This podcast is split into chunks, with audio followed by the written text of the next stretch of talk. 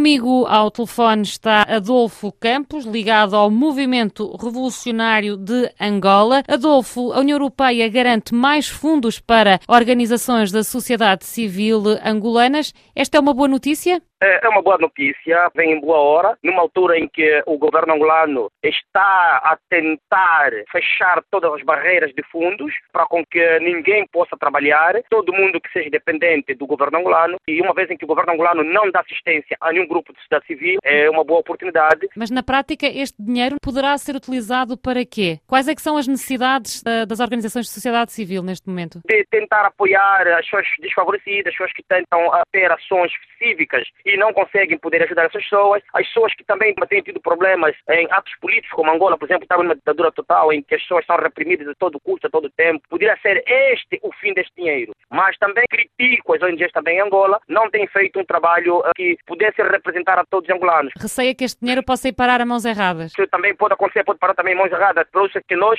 esperamos com que a União Europeia faça uma fiscalização deste mesmo valor que está a meter aqui dentro, porque é muito dinheiro que pode beneficiar o país, porque a maior parte do povo angolano é sofredor. Esta posição é conhecida numa altura particularmente conturbada das relações entre Angola e as instâncias comunitárias. O governo angolano recusou recentemente o teor da resolução aprovada a 10 de setembro pelo Parlamento Europeu sobre as tentativas incessantes das autoridades para limitar as liberdades no país, advertindo que esta posição não beneficia a cooperação bilateral com as instâncias europeias. Acredita que esta é uma resposta da União Europeia? Isto é muito verdade para provar mais uma vez que a União Europeia está do lado do povo angolano, não do governo angolano, porque o governo angolano tem massacrado muito o povo angolano. Adolfo Campos, ligado ao Movimento Revolucionário de Angola, muito obrigada pelo seu testemunho. O resto de um bom dia.